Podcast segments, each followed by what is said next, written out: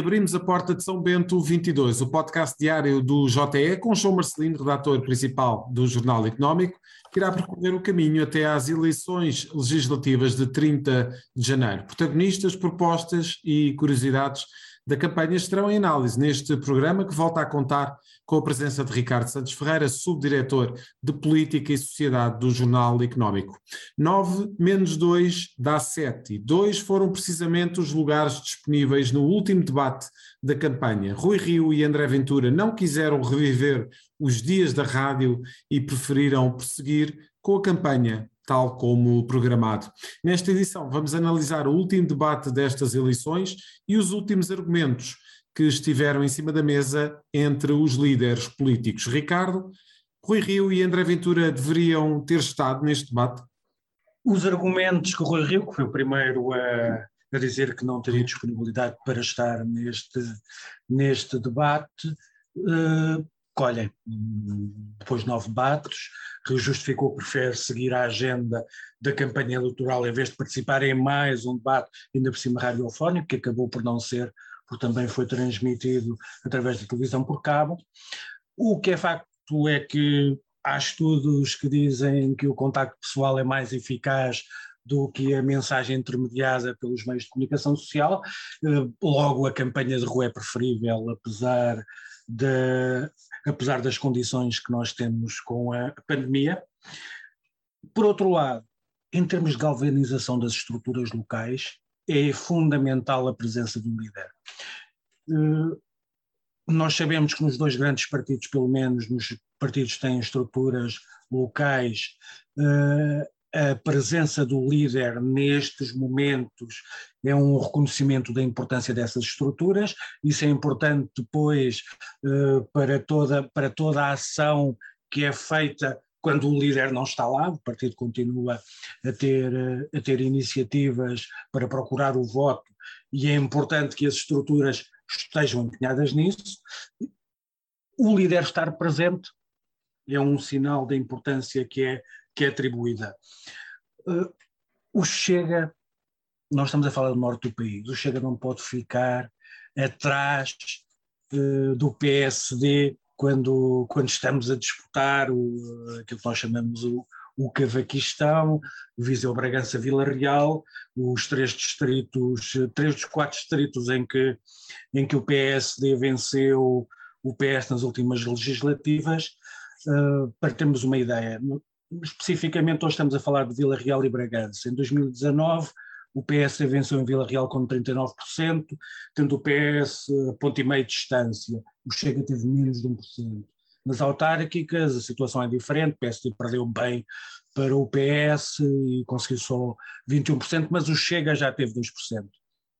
Uh, em Bragança, nas legislativas, o PSD chegou aos 40, quase 41%, o Chega menos de 1%, eh, nas autárquicas o PSD perdeu para o PS e ficou-se pelos 27,5%, o Chega chegou praticamente aos 2%, e estes dois partidos estão a explorar o mesmo eleitorado. Não fazia sentido, por um lado, o Rio abandonar o Cavaquistão para, e para vir falar pela décima vez, não faria sentido ao Chega deixar o Rui Rio sozinho no terreno e dizer que privilegia o debate. Dito isto, estão em disputa cinco deputados em Vila Real e três em Bragança. Uh, normalmente são 2-1 PS, PSD em Bragança, 3-2 PS, PSD em Vila Real. Um partido como a Chega, com 2%, um partido com 5%, não altera no nosso método, não altera esta, esta divisão. Uh, o que é que altera? Um melhor, um melhor score do Chega pode retirar, uh, pode fazer a pender a balança da divisão dos deputados para o PS em vez de, de ser para o PSD. João, esta luta no Cavaquistão que o Ricardo uh, detalhou neste início do, do podcast justifica a ausência uh, de um líder da oposição num debate onde está o Primeiro-Ministro que uh, Rui Rio quer derrotar nestas legislativas? Eu, eu tenderia a dizer que, que há sempre bons argumentos para estar ou não estar. Eu também compreendi os argumentos do Partido Comunista para não ir aos debates de, de, nas, nas, televisões por cabo e assim não enfrentar também o André Ventura. Uh, eu, sinceramente, aquilo que me parece é que é, é, a campanha tem duas áreas bem distintas, uma a dos debates uh, propriamente ditos e outra a da campanha uh, na rua. E, portanto, tendo começado a campanha na rua, uh, entendo que o PSD e o Chega não tivessem, não tivessem ido, embora eu, pessoalmente, uh, gostasse que isso tivesse acontecido, mas não acho relevante, sinceramente, discutir se estão ou, ou não estão. eu penso que essa, essa essa, essa, essa, opção é, é, é, absolutamente respeitável. João, um, partindo para, para a análise relativamente àquilo que foi o, o, o debate uh, das rádios, uh, enfim, muitos argumentos, muitos daqueles argumentos que foram uh, esgremidos neste, neste debate mais curto, pelos motivos que já, que já indicamos, um, já tinham sido explorados noutros, noutros debates, em conjunto e uh, nos debates eh, de, de, frente a frente, com, com dois intervenientes. Um, houve algo neste debate que tivesse sobressaído relativamente uh, uh, àquilo que são os argumentos dos líderes políticos? Sim, mas deixa-me ainda dizer, tem complemento também à, à, à, questão anterior, é dizer também que Rui Rio não esteve no debate, mas esteve muito atento, porque o CDS uh, disse neste debate, Francisco Rodrigues Santos, que não vai para o, para o poder a todo custo, enfim, se, se houver a possibilidade de um entendimento à direita, e que era um governo com o máximo de 13 ministérios, uma pasta de defesa, e o Rio Rio já comentou a dizer que, enfim, até uh, isso é uma possibilidade. E, portanto, uh, não, tendo, não, tendo lá, não tendo lá estado a dinâmica... Esteve com, esteve com, com o ouvido na, na, na rádio, não é? Ou alguém, ou alguém por ele. Ou alguém lhe disse, exatamente. exatamente. Deu, deu devido desenvolvimento. Isso foi, isso foi um aspecto interessante do, do, debate, o facto de, de, do CDS ter-se mostrado disponível para ocupar exatamente uma, uma, uma pasta desse uh, eventual futuro governo de, de direita e que seria então esse Ministério da Defesa. CDS no tempo de, de Paulo Portas, que também já teve essa, digamos, essa, essa pasta, não é?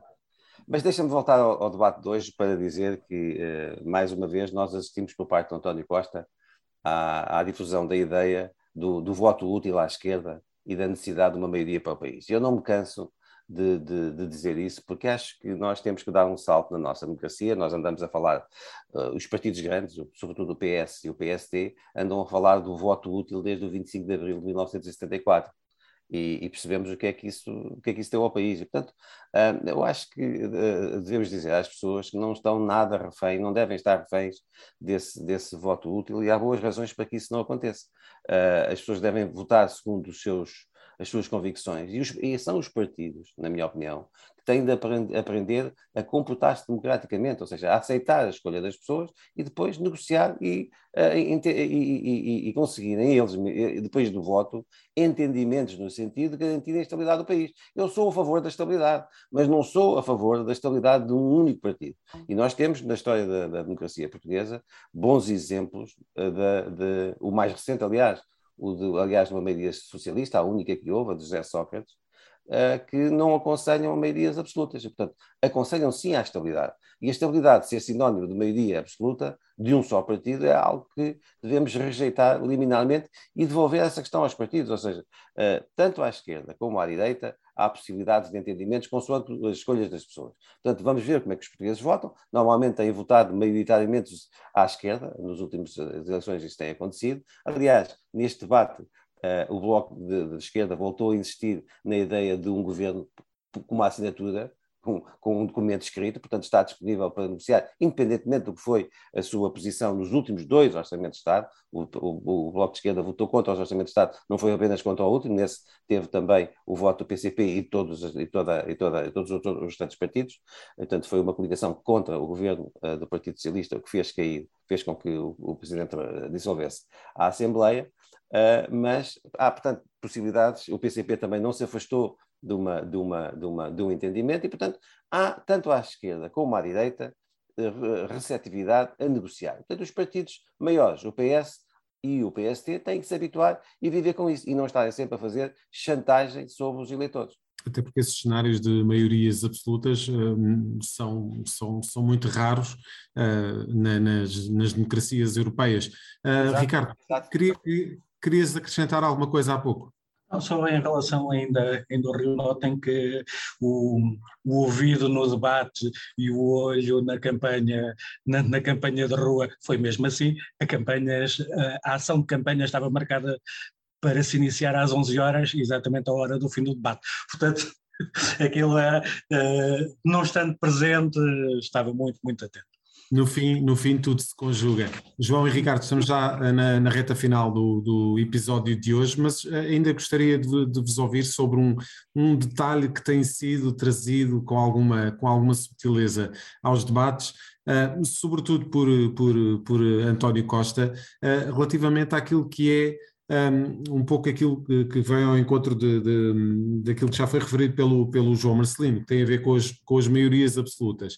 Uh, no fundo, António Costa dá aqui um bocadinho a ideia que os portugueses não se devem preocupar uh, com a ideia de uma maioria absoluta, uma vez que há um Presidente da República que garante. Um, que garante o cumprimento das suas funções de controle da ação governativa. Foi exatamente esta a frase utilizada por António Costa no, no, na declaração que fez no pós-debate. Como é que tem visto uh, esta entrada subtil, uh, esta, esta chamada subtil de, de, de Costa uh, a Marcelo para a campanha? É um pouco para que Marcelo também diga alguma coisa, ele que tem estado tão arredado daquilo que é a presença mediática nestes dias? José Carlos, essa, esse chamamento uh, tem, tem também uma outra leitura. É que o, o, António Costa, obviamente, está a tentar ter o resguardo da, do, do, Presidente da República e a dizer que o seu governo seria, obviamente, também checado por um, um, um Presidente que é até à direita, mas o que ele está a, a fazer é pedir aos portugueses para pensarem bem se realmente o Presidente da República tem, tem sido, digamos, esse, esse contraponto ao poder socialista. Uh, uh, lembrar, por exemplo, do que foi a nomeação do, da, da, da, PGR, do que foram várias outras nomeações, a aceitação do, do, do, do governador para o Banco de Portugal, enfim, uh, eu, eu, penso que até será perigoso para António Costa e para o Partido Socialista pedirem aos, aos, aos, aos eleitores que pensem bem no que tem sido a ação do Presidente da República e se isso tem chegado para ser o contraponto necessário que o país, o país necessita. Portanto, eu dou os parabéns ao António Costa para, por ter lembrado isso a, aos portugueses, porque isso realmente é, é, importante refletir sobre essa, sobre essa matéria. Se chega esse um, contraponto do Presidente, ou se é uh, melhor ter um contraponto na Assembleia. Ricardo, como é que tens visto este tema? Ao contrário do que, do que disseste na introdução, eu acho que não foi subtil. Eh, eu acho que trazer o Presidente da República para cima da mesa Nunca é nada explicar... Ricardo, não é inocente.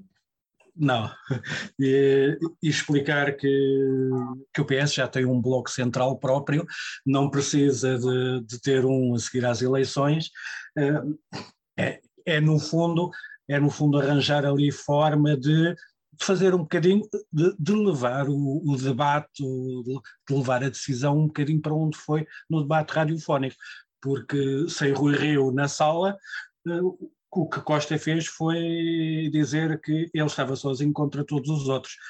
Sendo ele primeiro-ministro, é, no, é, normal que seja o alvo hum, dos, dos ataques dos outros partidos, que têm de contradizer a governação, mas o que ele disse é que depois das eleições é ele ou os outros, incluindo o PSD. Uh, eh, daí o, o, sublinhar da maioria absoluta, se ele tiver um bloco central com, com Marcelo Rebelo de Sousa, uh, e ambos têm dito durante estes seis anos de governação que tem funcionado bem, que tem sido uma coabitação muito fácil, uh, é natural que ele, que ele chame isso para cima da mesa. Muito bem, e este é de facto um tema que nós vamos continuar a acompanhar nos próximos dias, com mais ou menos subtileza.